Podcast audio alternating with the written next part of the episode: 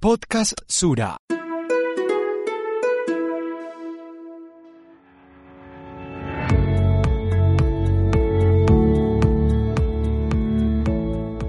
La experiencia de ser mamá es un viaje lleno de aprendizajes y desafíos para los que no hay un manual de instrucciones. Desde Sura queremos acompañarte en este momento único de tu vida con las herramientas que necesitas para hacer más amigable el proceso e identificar posibles señales a las que debes estar alerta. La tranquilidad es muy importante para el desarrollo correcto de tu bebé y por eso queremos contarte qué puede pasar en esta etapa para brindarte bienestar. En este nuevo episodio de podcast Sura Maternidad vamos a conversar sobre el sangrado vaginal, un síntoma muy común especialmente en el primer trimestre de embarazo.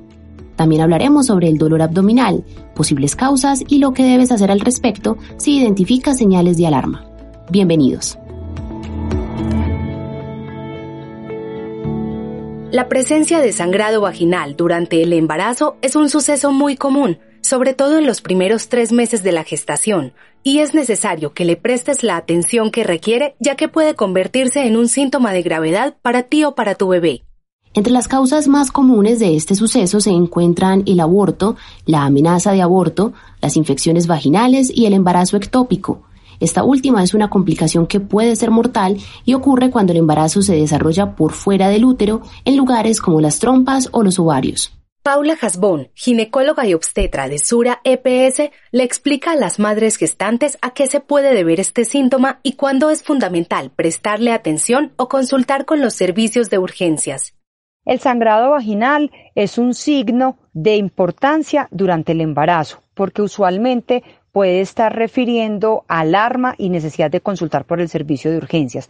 Según el trimestre en el cual la paciente se encuentre, este signo va a tener de pronto una representación.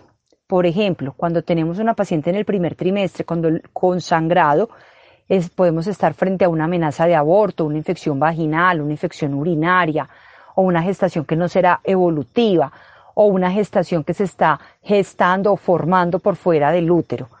Si el sangrado es abundante con coágulos asociado a dolor abdominal, debe consultar por el servicio de urgencias.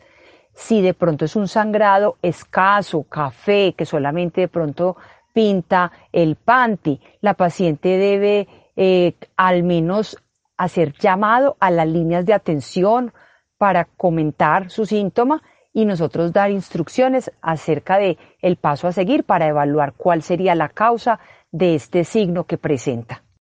Sangrados en el último trimestre del embarazo asociados a dolor abdominal, aumento del patrón contráctil, escape de líquido, reducción o no o ausencia de movimientos fetales, definitivamente es un signo para consultar de inmediato por el servicio de urgencias.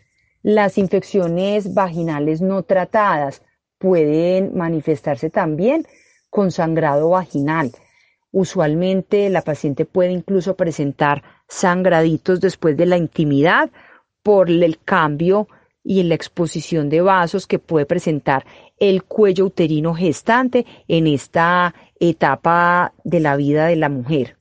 Ahora, fuera de estas causas que pueden ocurrir con frecuencia, hay ciertas anomalías que, si llegas a detectarlas, debes acudir inmediatamente a un servicio de urgencias y contactar con tu médico. Por ejemplo, si el sangrado es abundante y tiene un color rojo oscuro o si, además, hay dolor abdominal o contracciones frecuentes que no se detienen. También es importante que estés alerta cuando presentas sangrado vaginal y ya te han diagnosticado placenta previa, o si el sangrado se acompaña de salida de coágulos u otros líquidos. Asimismo, presta atención si notas ausencia o disminución de los movimientos fetales o si en la etapa de posparto hay sangrado con dolor abdominal o mal olor.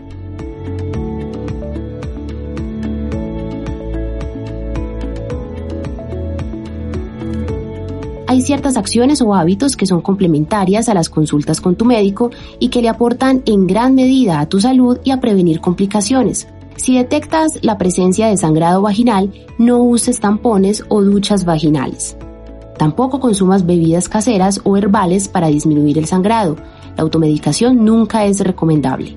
El reposo en la gestación es muy importante, pero esto no significa que debas quedarte todo el tiempo en tu cama. Eso sí, evita actividades extenuantes o de alto riesgo, como montar en moto, cargar y levantar cajas o practicar deportes que impliquen el riesgo de caerte o recibir golpes. Un consejo adicional es que te recuestes sobre tu lado izquierdo, en especial al final de tu embarazo, ya que esto favorecerá tu circulación y la de tu hijo.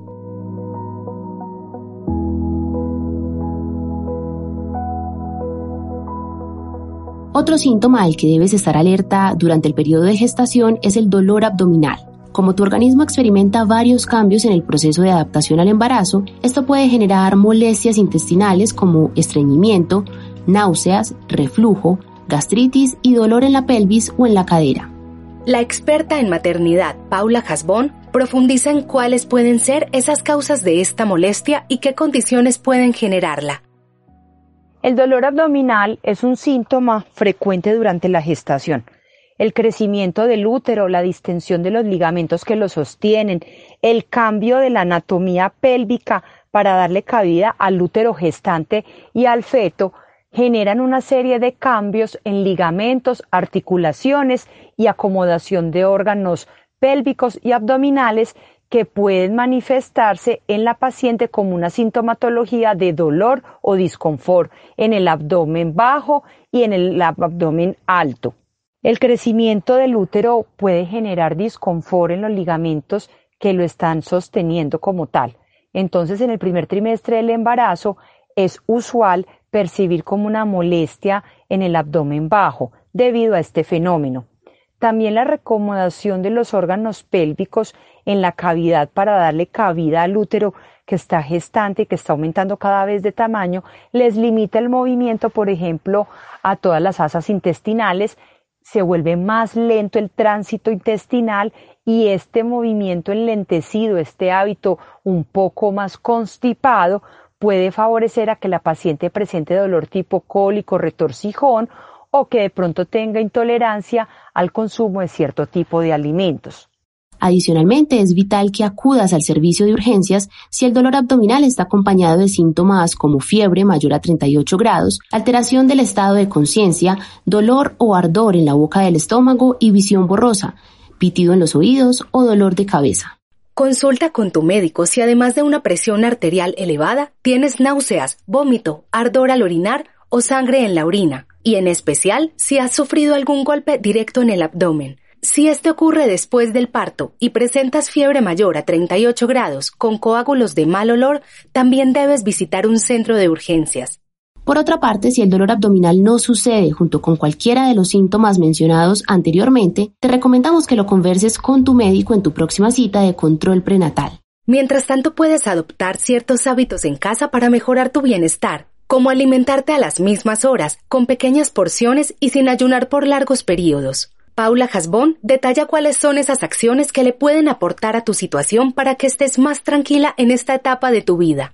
Sugerimos que la paciente tenga un hábito gastrointestinal regular. Se le sugiere hacer ingesta de alimentos en horarios fijos, a pequeñas porciones, tomar abundante líquido, consumo de alimentos ricos en fibra, para que podamos tener una evacuación intestinal diaria. De esta manera, pues al menos los cólicos en relación a este tipo pues, de malestares eh, de colon se puedan reducir. El hecho de comer de manera frecuente, fraccionada, también permitirá evitar la aparición de patología gástrica como diferentes tipos de gastritis y esto también puede mejorar la sintomatología. Es importante tener un hábito intestinal ordenado. Se sugiere a las pacientes el consumo frecuente de porciones pequeñas de alimentos, siguiendo los horarios indicados para la alimentación. De esta manera vamos a evitar la aparición de síntomas de enfermedad idiopéptica o gastritis.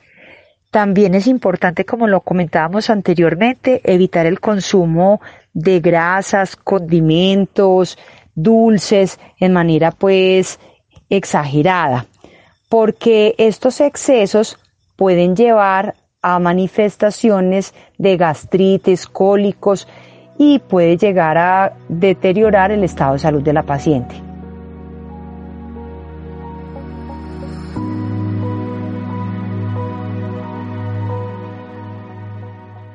En Sura queremos ser un respaldo para ti y tu bebé en esta etapa tan importante de tu vida. Muchas gracias por acompañarnos en este episodio de podcast Sura Maternidad. Esperamos que hayas aprendido en este espacio que fue diseñado para tu tranquilidad y bienestar. Conocer tu cuerpo y escuchar tus síntomas te ayudarán a hacer de esta experiencia una oportunidad de conectarte con tu bebé y lo que ambos necesitan. Hasta pronto.